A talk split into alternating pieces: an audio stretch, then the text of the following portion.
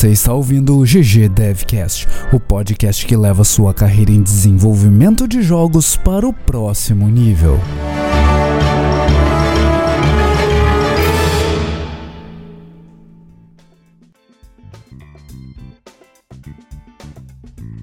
Fala galera, episódio 52 do GG Devcast começando e comigo está o Luiz Monclar. Tudo de boas, Monclar? Fala, Balde. Fala, galera. Tudo bem? Bem de volta, finalmente. Finalmente. Demorou, mas a gente voltou, cara. Saudades, saudades. Nossa, eu tava, eu tava com a garganta coçando já pra gravar. Pô, mas aí vai no médico, velho. né? Fui, fui, até em karaokê pra. Foi até em karaokê? Pô, eu, eu Tirar essa vontade de, de usar o um microfone. Eu queria ir no karaokê. Olha, eu Sei. recomendo. Quem, quem nunca foi no karaokê, vá no karaokê. Não vá no karaokê com o Monclar, porque o Monclar vai humilhar vocês lá e vai ser, vai ser chato. Não, eu vou cantar junto. A gente vai, vai cantar várias cantigas. O engraçado é que a gente chegou no karaokê, cara, e aí tinha um tio, tipo, The Voice level, assim, sabe? Ô, louco. A gente entrou no karaokê e o, e o tio lá mandando um sonsaço. Eu olhei, não, vou cantar.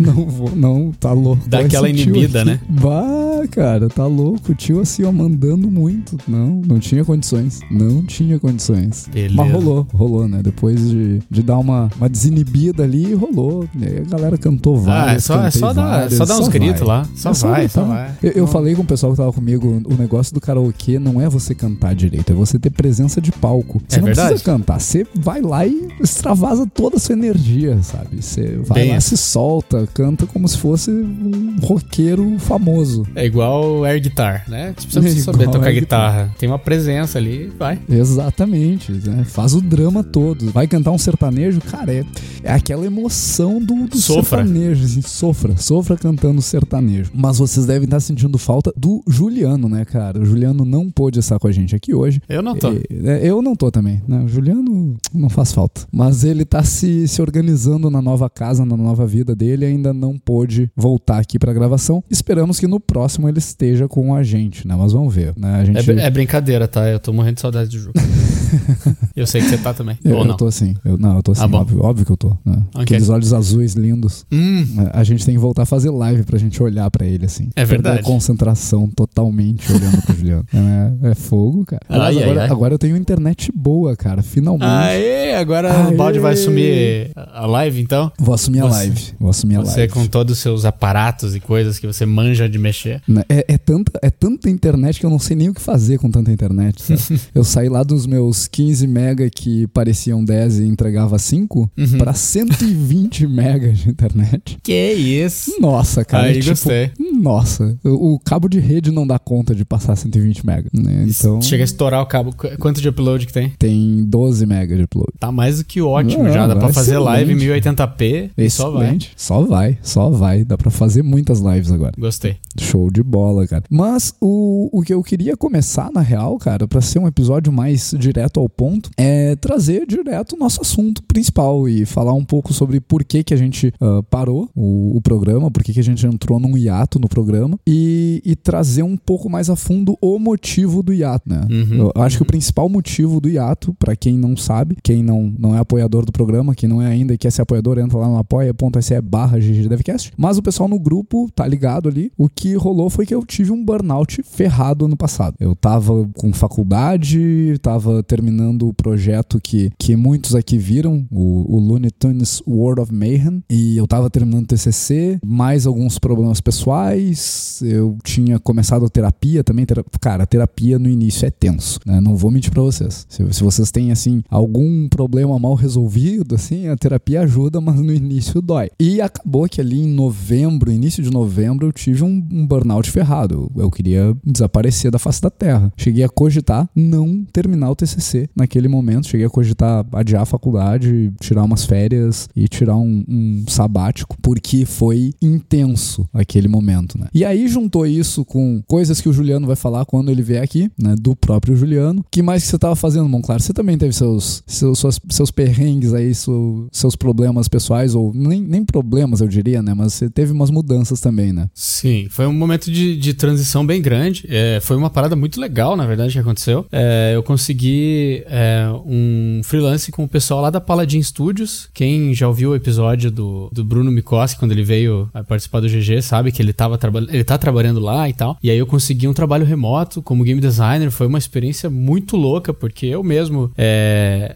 no passado, achava que game design não dava para se fazer remotamente e tal. E nesse último ano eu descobri que, que tem forma, assim, de se fazer isso. É, e aí rolou essa, essa vaga lá na Paladin Studios, estava fazendo um projeto que tava muito maneiro, eu tava curtindo ele demais, a equipe toda tava engajada e tal. É, mas o projeto, infelizmente, foi cancelado. No finalzinho ali ué, do ano, é, no, no, acho que foi dia 21 de dezembro, foi tipo assim, na entrada da, do recesso ali de todo mundo, é, o pessoal da Paladin recebeu é, informação da, da publisher que o projeto tinha é, tava sendo cancelado. E aí eu recebi a ligação, assim, daí foi aquela coisa bem gostosa, assim, de se ouvir. E daí foi isso, assim, tipo, no, junto ali com, com a Paladin, um pouco antes eu tava também é, fazendo frila pros caras da Saltbox. Queria também mandar um abração aí pro pessoal. É, o Lucas e o Daniel, né? O pessoal tá, tá com o Super Vôlei lá. Uhum. Foi uma experiência. Tá, tá sendo uma experiência muito maneira. Eu tô, eu tô acompanhando o projeto ainda e tal. Então teve essas duas coisas que para mim eram bem grandes, né? É, eu tava fazendo tanto esse frila pro, pro pessoal lá da Saltbox, daí depois já na sequência entrou a Paladin. Então foi um volume muito grande de trabalho. Eu precisava me focar muito nessas duas coisas. E por uhum. causa desse foco todo, eu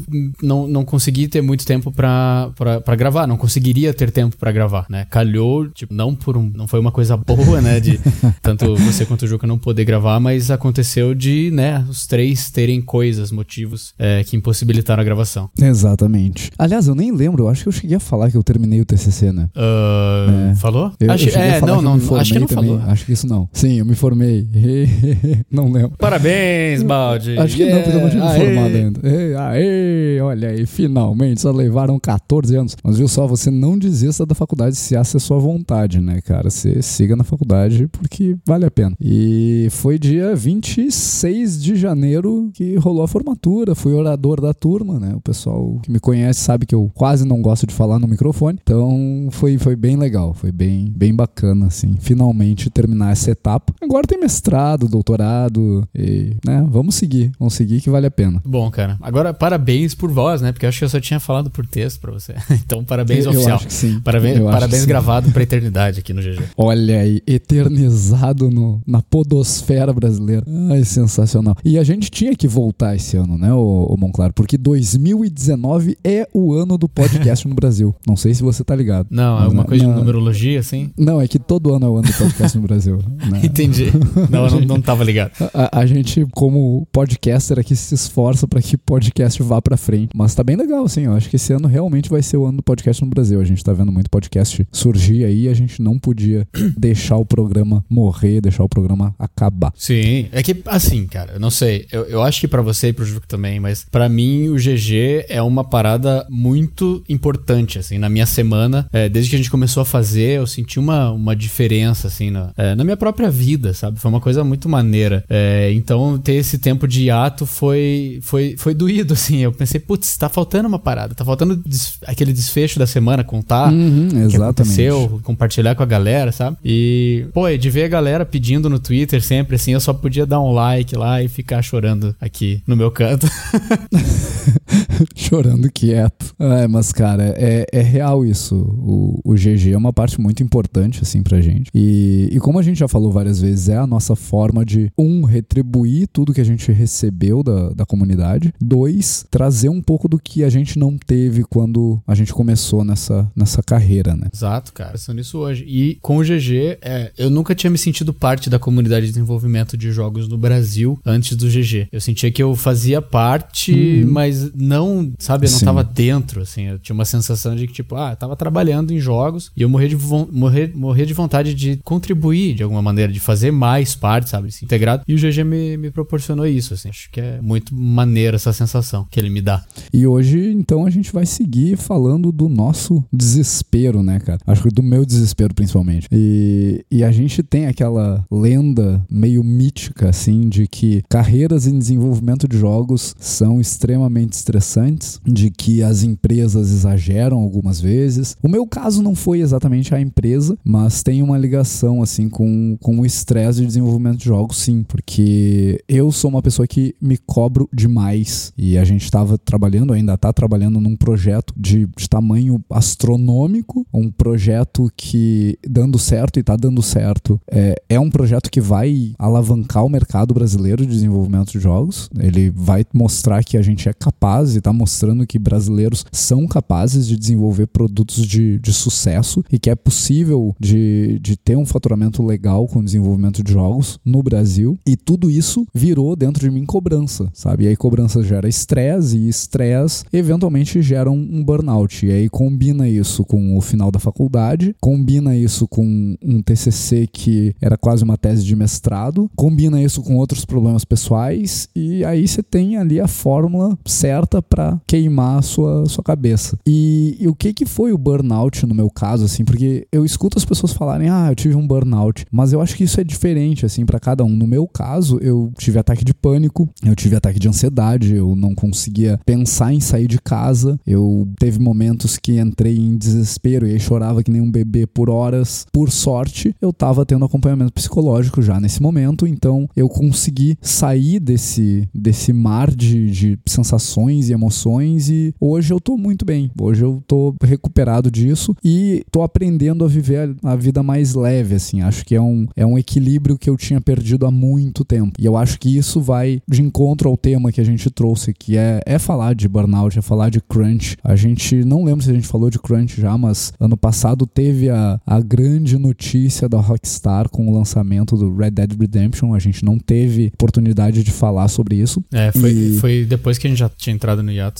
É, eu acho que sim. E, e, essa notícia, ela traz à tona, de novo, as, as frustrações de quem desenvolve jogos. E traz à tona uma relação que nem sempre é saudável das empresas com os seus funcionários, seus colaboradores, como queiram chamar. E no caso da Rockstar, ainda teve um, um plot twist que a empresa falou que o, o crunch, o, o overtime, então as horas extras que o pessoal colocou no projeto, foi de forma voluntária. E algum desenvolvedor falou que, alguns desenvolvedores falaram que não, não foi voluntário. Eu era isso ou perdeu o emprego, sabe? E aí ficou aquela saia justa para Rockstar, mas eu acho que a gente como desenvolvedor tem que trazer isso para para luz da discussão, porque não é saudável para ninguém e a gente sabe que desenvolvimento de jogos é uma área que atrai muito, é, é, é uma área que nos puxa a fazer mais. Eu sei que tem outras áreas que, que tem esse mesmo viés, mas eu sinto que essa paixão que a gente tem por desenvolver é. jogos, a paixão de finalizar um produto e ver ele na mão do usuário e ver o usuário achando muito massa jogar aquele produto e, e um produto como o Red Dead Redemption, que a gente deve falar um pouco mais no, nos próximos episódios, é, é um projeto que não é só um jogo, sabe? É, é mais que um jogo aquilo. O, os personagens são muito bem, bem construídos, os cenários são muito bem construídos, a narrativa é muito bem construída, a ponto que tu entra naquele jogo e tu vive aquela vida e tu, tu não tá só controlando um personagem, não, tu é aquele cara e tu fica chateado quando alguém morre no, no jogo, porque tu tinha uma relação pessoal já com o cara. E tudo isso é uma construção que talvez não fosse possível sem o crunch. Eu acho que sim, acho que organização e planejamento são, são as duas palavras que resolvem crunch, mas é, é difícil, sabe? A gente nunca vai saber se o, o Red Dead Redemption sairia com essa qualidade se as pessoas não tivessem corrido aquele extra mile. E eu acho que essa, essa dúvida é o que nos move a fazer horas adicionais, é o que nos move a, a fazer 16, 18, 20 horas de trabalho por dia, porque tu nunca sabe, né? Tu não é. tem como saber, tá? Se eu não enfiar essas horas agora, o, o projeto vai ficar tão bom quanto eu quero? Será? E, e eu acho que esse ponto é o, é o que, pelo menos no meu caso, é o que me move, sabe? É o que me faz, ah, eu vou ficar mais uma hora aqui porque eu acho que eu consigo melhorar esse sistema, ou eu acho que eu consigo ajudar o time nessa funcionalidade, e aí a gente vai ter um, um produto mais bem acabado. É, eu acho que o delicado dentro disso tudo aí é o escopo versus. É, que a gente já falou, a gente já teve episódio sobre escopo. Escopo versus prazo, né? É, alguma dessas variáveis você tem que ter o poder de, de, de mexer, sabe? Para mim, o problema do, do, Red Dead Redemption é que era um escopo gigante com um prazo curto. É um problema simples de enxergar. Um problema depois que o negócio passa, para quem tá de fora, você olha pra coisa e fala assim: bom, não era óbvio, não era só diminuir o escopo, não era só estender o prazo. É, e aí, assim, eu acho que quando você tá dentro de uma empresa dessa, talvez você fique sob a impressão, tá? É um negócio meio ilusório de que você não tem essa possibilidade. Eu não sei como é que funciona a coisa lá dentro, sabe? Mas eu acho absurdo você submeter a galera a trabalhar tantas horas assim, sabe? E, tipo, o cara ficar naquela. É, sob aquela ameaça invisível de que, tipo, ah, se eu não botar essas horas aqui, meu, meu emprego vai, vai pro saco. Apesar de ser um negócio meio velado. Ninguém falou nada disso, mas eu sei lá no fundo que se eu não botar essas horas, vão começar a me olhar torto,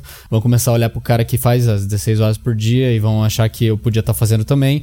E aí começa a gerar aquela quase que aquela guerra fria e aí o ambiente começa a ficar tóxico invariavelmente uhum. as coisas começam a, a, ir por água abaixo e, e, eu acho que Sim, não é exato. necessário esse tipo de coisa eu acho que tem certas coisas no Red Dead Redemption muitas coisas no Red Dead Redemption que são completamente supérfluas tipo a bola do cavalo encolher no frio entendeu né? Que se você não sabe que isso existe, você não vai perceber, cara. Eu, eu, eu não lembro, assim, eu acho que a gente tinha um tom no, no GG que a gente não falava é, obscenidades aqui, eu soltei agora. É, não, isso, isso acabou faz tempo. Acabou é. no episódio 25. Ah, não, acabou quando o Giliar veio aqui e, e, e, soltou uns palavrões aí. Exato. A culpa é do Giliar.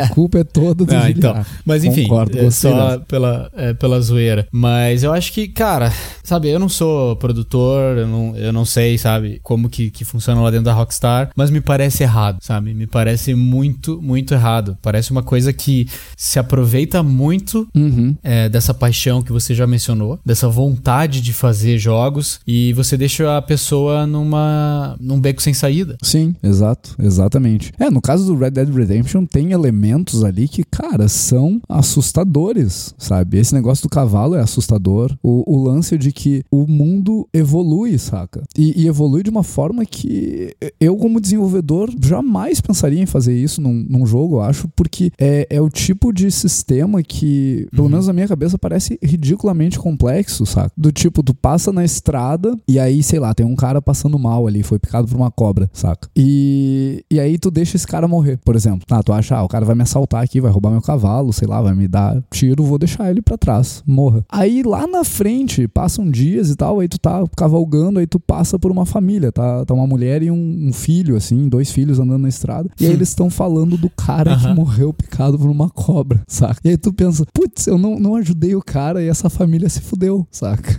Então, é, é uma evolução do mundo que, que é assustadora, realmente. E, de novo, é, é difícil a gente imaginar, tá, sem as horas extras. Sairia isso? Sairia essa, essa funcionalidade que me deixou imerso várias horas? Tem, tem, tem, outra, tem outra pergunta aí, eu acho que é. Sem as senhoras, é, eu sentiria falta desse sistema, sabe? Faria a diferença, é, sabe? Com, vale a pena botar um monte de desenvolvedor sob um estresse tremendo para ter esse tipo de funcionalidade? Isso, isso faz o jogo ser o que ele é? É uma boa pergunta. É, é, eu acho que tem coisas que aí caem, começam a cair naquelas perguntas que a gente se, tem, tem que se fazer durante o desenvolvimento, que é, isso é uma coisa que é um must have ou é um nice to have, uhum. entendeu? Isso é uma coisa que o jogo não pode chipar sem, ou é uma coisa que tudo bem, eu acho que se não tiver lá, é, não, vai, não vai ser como se, sei lá, um sistema super importante tivesse fazendo Sim. falta, sabe? Sei lá, um aim assist num, num, num, controle, sabe? Que você precisa daquele extra, é, daquela ajudinha extra para mirar na, no seu inimigo. Se o jogo for sem isso no console, vai fazer diferença. Você vai sentir, você vai sentir alguma, alguma falta no gameplay. Mas se o cara, sabe, se tem esse mundo vivo em volta que nessas certas histórias não, não acontecem, eu não, eu não vou pensar que faltou Sim, isso. Eu nem sabia sabe? que existia a possibilidade, né? Exato, exato. Eu não sinto que tem essa necessidade.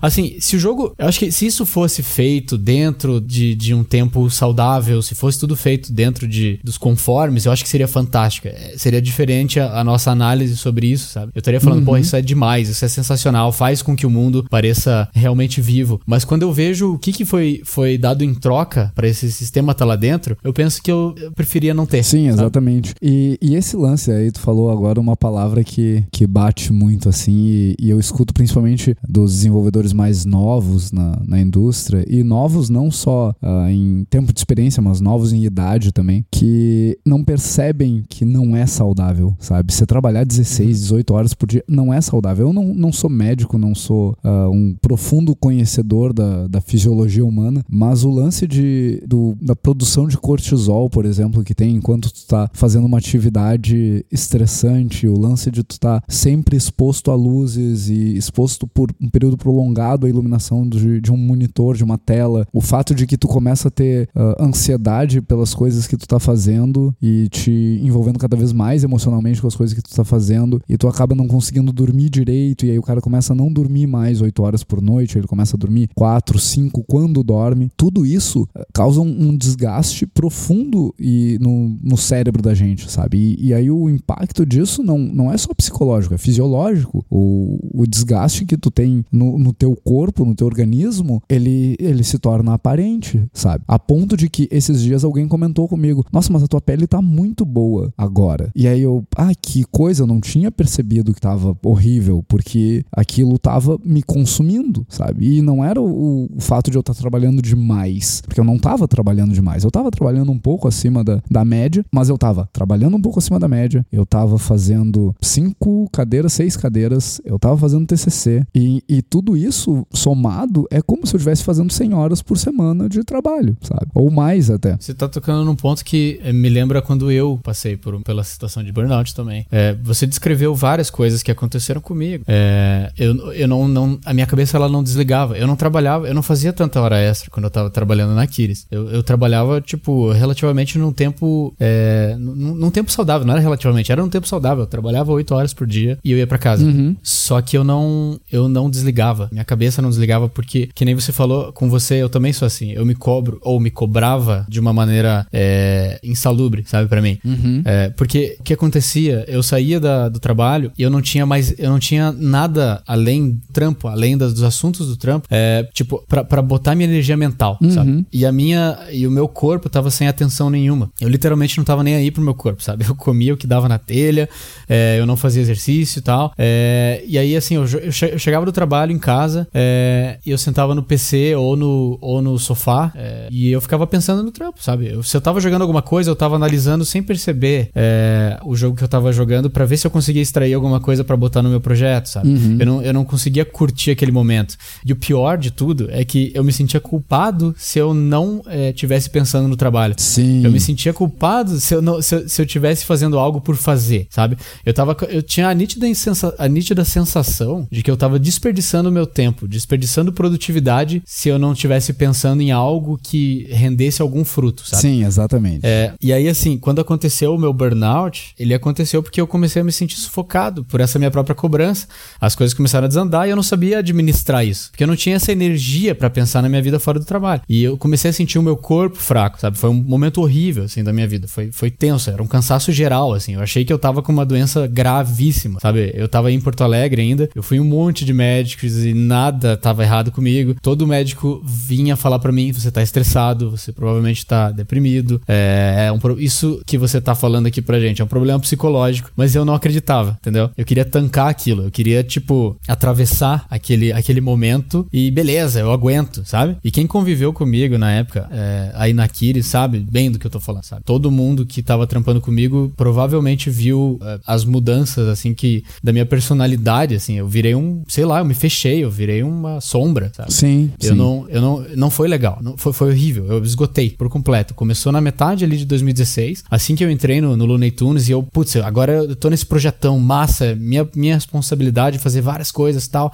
Aí eu fui tentando levar tal, só que eu não tava conseguindo. E eu comecei a negar para mim que eu precisava dessa ajuda, eu comecei a negar para mim que eu tava sob esse estresse, que eu precisava de alguma outra coisa. E aí isso culminou na minha demissão, 1 de janeiro de 2017. Sim. E aí eu voltei, eu voltei para Curitiba e levei quase um ano para eu começar a voltar ao normal. E só que e essa volta ao normal foi foi difícil assim, foi meio que aos trancos e barrancos, porque eu tinha uma sensação de aversão ao trabalho. Uhum. Eu não eu não gostava mais de fazer o que eu, que eu tanto gostei por, sei lá, oito anos quando eu, quando eu tava quando eu tava saindo da Kiris, eu já tinha oito anos de carreira. E eu não queria mais saber de game design, sabe? Eu procurei ajuda, de verdade. Eu falei, eu dei o braço a torcer. Eu falei, cara, beleza. Eu não tô com nenhum problema, eu não tô com nenhuma doença é, física, tipo assim, eu não tô com nenhuma doença terminal, digamos Sim. assim. É, mas eu tava com um problema sério, eu tava deprimido, né? É, e, E aí eu. e é complicado, né? Eu encarei, é. Daí eu, daí eu, daí eu comecei a encarar isso, sabe? Comecei a, a tomar um remédio que me ajudou bastante. E aí sim, comecei a prestar atenção é, em outras outras coisas. Meio que parece que isso me ajudou a, a ter um fôlego ali para começar a pensar e falar: não, peraí, eu, eu preciso dar atenção a mim. E aí que eu comecei a, a cuidar do meu corpo, comecei a, a, dar atenção à minha saúde física. E aí começou o GG também, que me ajudou demais nesse processo todo de, de me reerguer, sabe? Dentro da minha cabeça. Tanto que a gente fez um episódio completamente dedicado a essas atividades externas. Eu lembro que eu puxei esse assunto. Eu acho que foi um, um episódio que a gente gravou, acabou gravando sem o balde. Foi eu e o Juca. Eu é, acho. eu acho que sim. Não lembro acho agora. Que sim. Mas aí, quando eu comecei a, dar essa atenção, assim, física, e, e, a ver que é, é tudo uma coisa só, né? Teu, teu físico e teu mental, sabe? Tá, é o seu corpo, sabe? Só aí parece que eu comecei a sair de verdade da lama. Uhum. E aí eu comecei a. Parece que fortaleceu o meu corpo, tipo assim, parece que é uma metáfora, assim, de que eu criei pilares para reerguer o meu psicológico, entendeu? Uhum. E daí pra frente as coisas começaram a, a ficar mais leves para mim. Então, é, burnout é muito sério, porque o problema do burnout é que ele é silencioso. Ele, ele vai acontecendo e você não percebe. De repente você tá no meio disso e você acha que você consegue aguentar, e, e se você é cabeça dura que nem eu, você vai achar que você, você aguenta. É, exatamente. Você vai achar que você é robô, você é máquina, ou, uhum, ou que não é, é, bobagem, você não tá se esforçando o suficiente. Sim, exato. Não, porque eu vim, né, tipo, daquela juventude jogando no PC, o dia, passava o dia jogando. Não, eu aguento, eu fico no PC direto, pá, não, mas daí eu já tava com 28, já tava diferente. Sim, exato. Eu já tinha, eu já tinha outras responsabilidades também, eu tô, tô casado, entendeu? Tenho essas coisas que, tipo, cobram, sabe? Você precisa ter essa responsabilidade. E tudo isso vai, vai empilhando. E você precisa ir, ir aos poucos, sabe? Você precisa ir, ir, olhando o seu caminho enquanto você trilha ele. E, e o lance de. Você não, não perder. Que falou de ser silencioso. Na real, acho que isso é uma falácia também, sabe? A gente tenta se convencer que é silencioso. Eu não sei como é que foi no meu caso. É. No, meu, no teu caso. acho, que, acho que você tá certo. No, uhum. no meu caso, eu, eu vi sinais e eu não quis aceitar, tá? Que eles estavam lá. Mas quem tava na minha volta viu e falou várias vezes. E eu simplesmente ignorei as pessoas. Ou, não, você tá exagerando. Não, não tô assim, não tô estressado. Não, eu não tô mudando meu comportamento. Capaz. No, no meu caso, é, é bizarro que essa construção do burnout vem há muito tempo, sabe? Não é de agora. Ela é de anos. De, sei lá, 7, 8 anos. E 7, 8 anos que eu escuto meus amigos dizendo: olha, você tá se afastando, tá se isolando. E, e tudo isso é a construção do burnout. Eu não tava com um quadro depressivo, eu tava com um quadro de eu tava me afundando no trabalho, eu tava me afundando na faculdade e eu tava virando uma pessoa introspectiva, sabe? E o meu comportamento realmente mudou. Eu agora enxergo, nossa, eu tava outra pessoa, eu tava uma pessoa totalmente diferente do que eu sou. E tudo isso, essa construção, quem tava perto de mim, as pessoas que estavam no meu, meu círculo, no meu convívio, meus colegas de trabalho, amigos, família, todo mundo tava vendo e gritando, tipo, caceta, velho, você não tá vendo que você não é você mesmo. Você não tá enxergando que, que você tá deixando o estresse de consumir, tu não tá enxergando que, que tu tá deixando a ansiedade de consumir, tu não tá enxergando que tu tá, tá, tá vivendo uma, uma ilusão na tua cabeça e, e, tudo isso são sinais, sabe? Não, não foi silencioso o meu processo. Eu simplesmente fingi que não tava acontecendo. E eu acho que isso é, é uma das armadilhas de, de lidar com o próprio estresse e uma das armadilhas que te leva ao burnout. Tu acha realmente que aquilo é bobagem, tu acha que as pessoas estão preocupadas demais contigo e, e que é, é, bobagem também, e acaba desligando esses mecanismos de, de percepção e, e, de entendimento que te levariam a entender que sim, eu, eu tô passando por um processo de mudança comportamental, a minha personalidade tá estada, a minha vida tá com uma qualidade muito inferior ao que eu tinha ou ao que eu gostaria de ter, e eu preciso de ajuda. Eu acho que esse é um, é um ponto que para mim também foi emblemático, assim, eu busquei ajuda antes do burnout, mas eu precisei do burnout para aceitar de fato, sabe? Antes do burnout, ah, fui na sessão, conversei lá e tal, mas foi depois do burnout que eu, ok, eu, eu realmente preciso de ajuda. Eu, eu fui no fundo do poço e o, e o que a psicóloga me falou é: olha, tem pessoas, e o teu caso é esse, que precisam bater no fundo para entender que precisam de ajuda, porque são pessoas que acham que podem abraçar o mundo e, e acham que podem ser os super-heróis e acham que são máquina. E achando que são máquina, precisam ir até o fundo do poço, até chorar sem parar para, ok, eu preciso de ajuda, eu vou aceitar a ajuda, mas principalmente vou aceitar a ajuda das pessoas. E é um processo de, de recuperação bizarro também, não, não vou mentir. O, o, processo de, ok, eu vou ter que trabalhar menos, eu vou ter que me policiar para não ficar todo o tempo que eu tô em casa trabalhando, porque eu, eu fazia isso com muita frequência, eu tenho que me policiar para descobrir, redescobrir as coisas que eu gosto de fazer e, e, e esse processo é um pouco doloroso, porque tu começa a lembrar coisas que tu fazia e gostava e que tu parou de fazer sem motivo. E aí tu fica naquela noia de, ah, por que que eu parei? Sabe? O que que aconteceu? O que que eu tava fazendo? O que que eu tava pensando da vida? E, de novo, a ajuda é importante. E eu acho que essa indústria é uma indústria que é uma indústria que causa burnout, mas também é a melhor indústria para você estar tá e ter um burnout. Eu desconheço outras indústrias a fundo, mas esse lance da gente ter uma parceria enorme com as pessoas com quem a gente trabalha, porque a gente se envolve emocionalmente com os produtos que a gente faz, também ajuda, porque tu tem um envolvimento emocional muito grande com as pessoas com quem tu trabalha. E quem trabalha contigo e te conhece sabe pelo que tu tá passando e tá ali para ajudar também, sabe? É, acho que a chave é você conseguir sentir isso, tá nessa baixa, sabe? Porque é muito difícil. Eu não, eu não senti, eu, tipo assim, quando eu tava muito mal aí na, na Aquiles, eu sentia que eu não era, tipo assim, não merecia é, ir conversar com a galera. Não, o tempo da galera era muito, era muito mais valioso do que, é, sei lá, pra, pra, pra, era muito valioso para gastarem comigo, entendeu? Mas não é, isso não é verdade, sabe? Que, assim, depois de ter passado por isso, eu já conversei com pessoas que estão tá, passando ou já passaram é, por, por, processo assim e, cara, é, o esforço que a gente faz para ajudar alguém assim é muito pequeno, é muito pequeno, sabe? Às vezes para dar algumas palavras de apoio, é, é falar, compartilhar um pouco a nossa é, perspectiva da coisa, compartilhar histórias próprias de quando a gente passou por isso. É, e é, esse, esse, compartilhamento às vezes ajuda bastante a quem tá, quem tá ouvindo e tá passando por um negócio desse. Então, assim, se você tá passando por um burnout, e, vale a pena compartilhar. Muito. E é o que a gente tá fazendo aqui, né?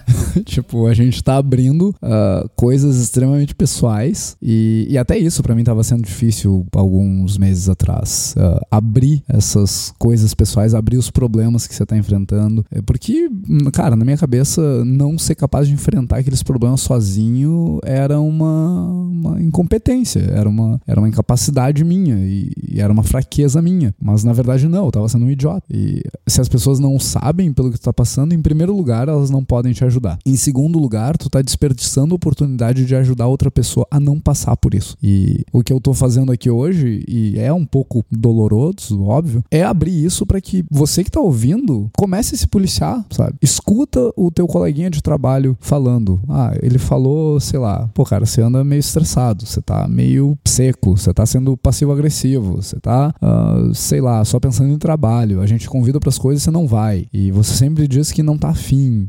Todas essas esses sinais estão ali e se você prestar atenção, você vai ouvir o, o que o mundo, o universo tem para te dizer a respeito do teu comportamento, principalmente daquelas pessoas que se preocupam contigo, principalmente de ti mesmo. Os sinais no teu corpo, eles vão aparecer e, eles vão surgir muito antes de tu chegar a um momento de breakdown, chegar no momento em que tu vai precisar de amparo muito mais especializado do que ir para um bar, tomar uma cerveja com um amigo e, e desabafar, sabe? Então, esse esse aspecto da nossa indústria eu acho que é, é bem, bem importante, assim, para esse tipo de, de problema comportamental, digamos assim, que leva ao burnout. Eu também, eu acho que eu já eu tinha dado, é, como é que eu posso dizer? Assim, nos vários episódios que eu gravei, assim, do, do GG, eu sempre dava uma pinceladinha em momentos, assim, queria compartilhar um pouco, mas é, eu sempre ficava meio com vergonha de, de, falar, assim, que eu passei por isso. Então, tá sendo bem, esse episódio é bem importante para mim também, como abrir, assim, pra galera, sabe? Que eu, eu nunca, sei lá, nunca me é, expus dessa maneira, sabe? Mas eu acho uhum. que eu gostaria de ouvir alguém falando isso que eu tô falando, tivesse também no momento que eu tava lá atrás, entendeu? Então, eu espero Sim. que esse propósito, assim, pelo menos a esse propósito isso sirva. Também serve como desabafo para desmistificar um pouco, porque às vezes a gente faz um negócio crescer demais na nossa cabeça, a gente se apega demais a esse problema e fala, é o meu problema, esse negócio é a minha, é a minha dor, isso, sabe? Sei lá, às vezes a gente acaba uhum. sentindo, tá até romantizando a parada um pouco, mas não é um negócio legal. Não é uma parada maneira de você romantizar e ficar carregando, assim, sabe? O negócio é você se livrar disso, Sim, assim, exato. você puder, como você é, conseguir, assim, de uma maneira é, positiva. Exatamente. E o que, que, eu ia dizer? Até esqueci o que eu ia dizer, fiquei emocionado, né? Mas, cara, o que a gente tá, tá tentando fazer aqui é justamente trazer pra luz da discussão o, o, o desequilíbrio que a gente tem na nossa carreira. E, de novo, a gente falou isso várias vezes nos, nos programas que a gente às vezes deixa nossa paixão pelo trabalho dominar a nossa vida. E aí a gente esquece que a vida é curta, a vida passa, os nossos amigos passam, e lá na frente a gente não vai se arrepender de ter trabalhado demais. Ou a gente vai se arrepender de ter perdido as oportunidades de conviver com as pessoas, de ter experimentado coisas novas, de ter tido aquele aquele hobby legal e a gente talvez coloque a culpa no trabalho, mas o trabalho não é o que vai vir à tona. O que vai vir à tona são as coisas que a gente deixou de fazer, porque estava trabalhando demais, porque estava preocupado demais, porque estava ansioso e, e criando fantasias na própria cabeça, porque a gente não estava buscando ajuda, porque a gente estava aceitando uma situação que a gente não merecia de verdade. A gente se colocou nessa situação por motivos diversos. Eu sei por que eu me coloquei nessa situação. Eu me coloquei nessa situação porque, como uma pessoa extremamente crítica comigo mesmo, eu não acho que, não achava pelo menos que eu merecesse outra coisa que não trabalhar que nem uma desgraça. E, e eu fazia isso, porque isso era o que a minha cabeça dizia: é isso que você tem que estar tá fazendo, porque você não é digno de fazer outra coisa. Você tem que trabalhar e trabalhar e trabalhar e trabalhar e trabalhar. E você tem que ajudar seu time, porque o seu time também merece, você gosta do seu time, você quer que o seu time cresça. E, e eu tava deixando o resto da vida passar, sabe? Eu tô no processo de aprender a, a superar essa, essa tristeza pelo que foi, né? Mas o negócio é daqui para frente. E aí você tá nos ouvindo falar, ah, cara, o negócio é daqui para frente. Nem cai na armadilha de ficar pensando o que, que já foi. O que já foi não volta. O negócio é você pensar o que, que você vai fazer hoje, o que, que você vai fazer amanhã. E para por aí também, porque né, a gente não pode pensar muito à frente quando a gente tá falando da nossa própria vida. É um, dos gatilhos de ansiedade, um dos gatilhos de estresse bem importantes também. É. Equilíbrio. É, não ecoa essas palavras.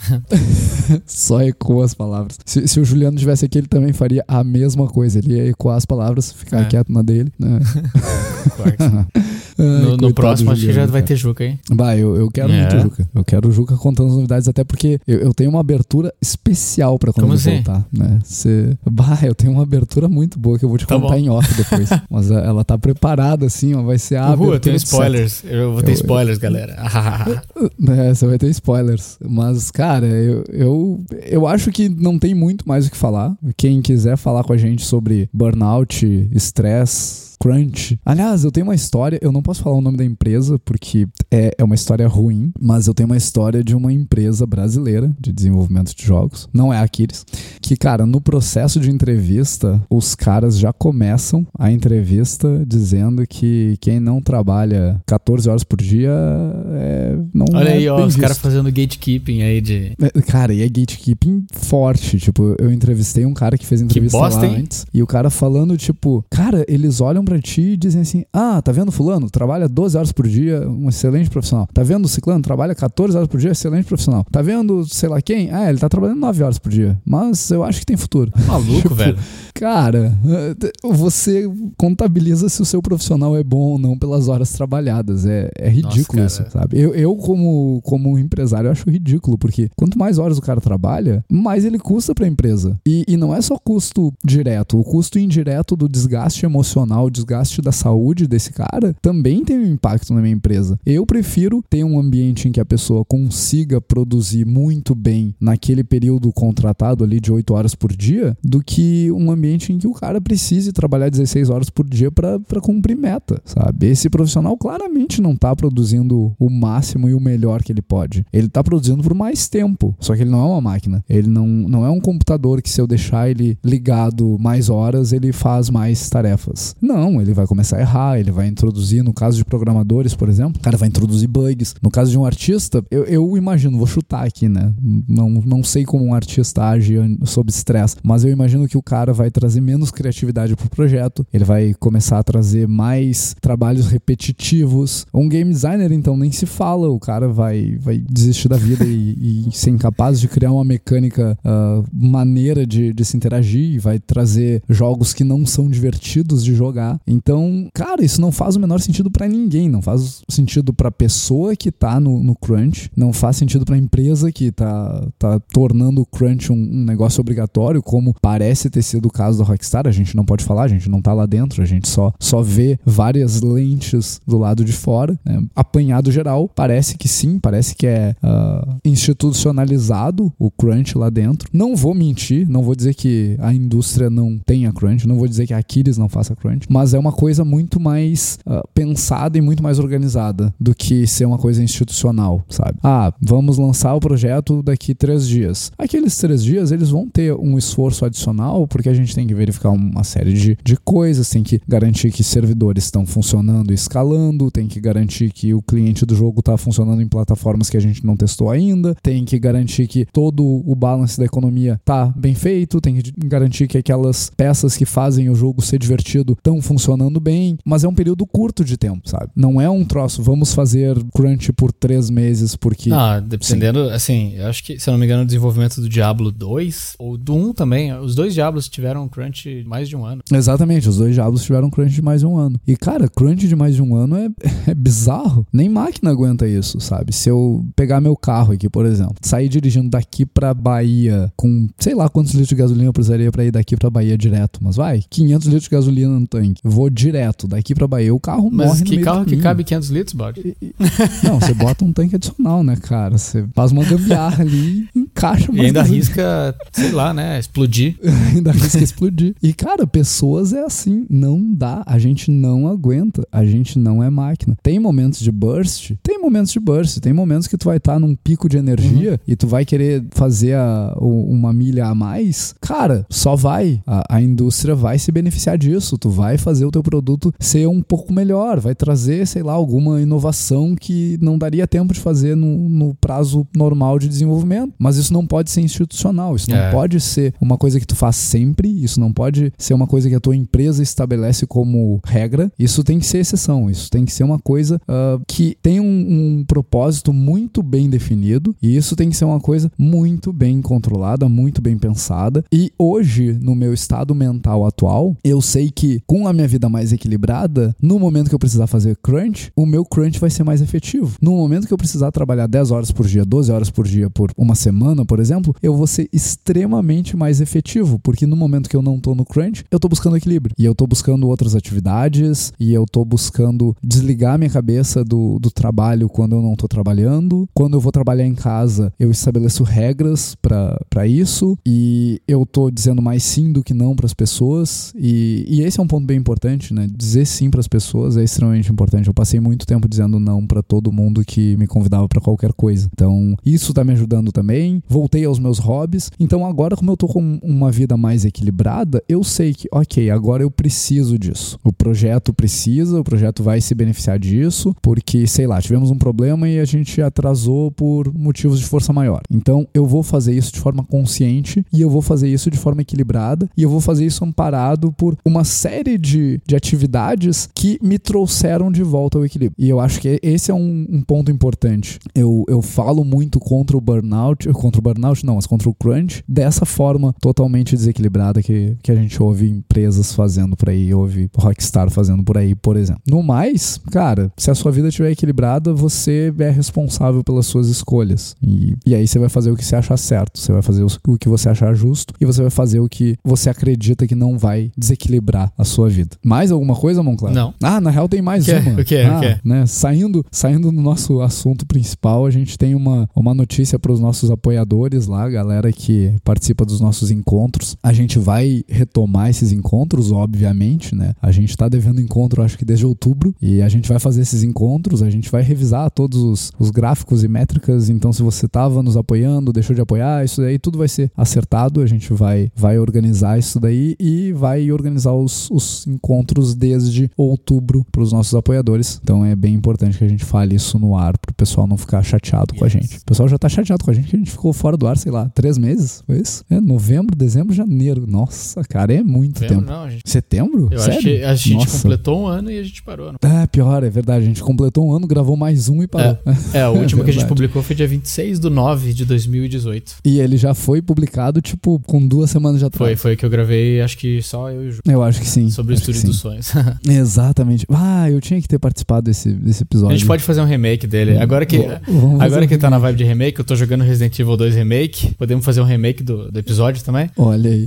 atualizado, atualizado pós-burnout, né? né? Pós-burnout, com, com mais alegria no coração. Isso aí. A, aliás, eu, eu tenho um, uma, uma recomendação de podcast que tem relação com burnout, equilíbrio de vida e tudo mais. Quem não ouviu, escute o episódio A Boa Morte do Mamilos. Cara, o episódio é tenso, é, é tenso e fala sobre pessoas que têm doenças terminais e sobre como uh, a possibilidade ou impossibilidade dessas pessoas recusarem ou não tratamento para morrer mais rápido uh, afeta a vida delas e tem vários ganchos emocionais para trazer para pra gente, trazer pra nossa realidade o quanto é, é curta a nossa passada aqui, sabe? E, e cara, dói, o episódio dói, mas eu recomendo que, que a galera escute. O Mamilos, eu não lembro o número do episódio, eu vou deixar ali na descrição. Eles republicaram recentemente, que eles estão de férias. Recomendo Mamilos. Mamilos é um podcast muito bom. E, né, olha aí, recomendando a, a concorrência. Então tá. Voltamos.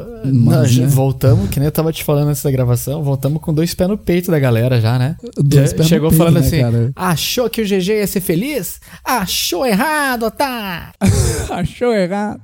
Aqui tem informação. Não, assunto cara, super é importante, isso, cara. né? Eu acho que esse episódio A- aqui a é- gente tem que falar. é, sim, esse, esse assunto é, não vai ser a última vez que a gente vai falar disso. Definitivamente não. É um assunto recorrente, é uma parte da não. nossa indústria. E é importante que se fale sobre isso para combater esse negócio. Quando é que sai o o Red Dead Redemption 3? É. né? Já vamos deixar pré-agendado aqui o, o próximo episódio. Eu acho que se for no mesmo Não. ritmo, daqui a uns 10 anos só, né? Porque. E, não, eu queria falar, cara, eu não gostei do jogo. Joguei um pouco e eu achei ruim, então. Bem, olha aí, próximo episódio a gente fala sobre Red Dead Redemption 2 e, e outros bichos mais. né? Aliás, a gente tem que fazer um episódio sobre os melhores jogos do ano passado que a gente não fez. também. Provável. Talvez sim, acho que pode ser. Eu, eu acho justo, eu acho justo. Mas, cara, só, só uma palhinha sobre Red Dead Redemption, eu só achei ele meio parado. assim. Então. E- e- Ele parece um filme. Eu, eu achei ele muito legal como uma peça de entretenimento mais passiva do que um Exato, jogo. é bem por aí que tá a minha crítica. Mas eu gostei. É, é um filme bom. Entendi.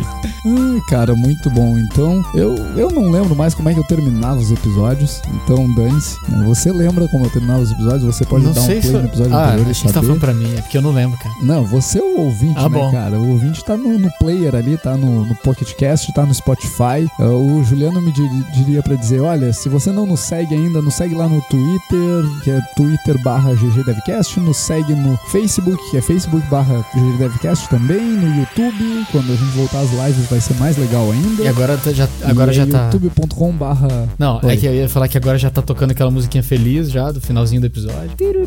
Isso, aquela musiquinha feliz que, que eu tenho que recuperar ela em algum lugar porque eu não lembro onde ela está.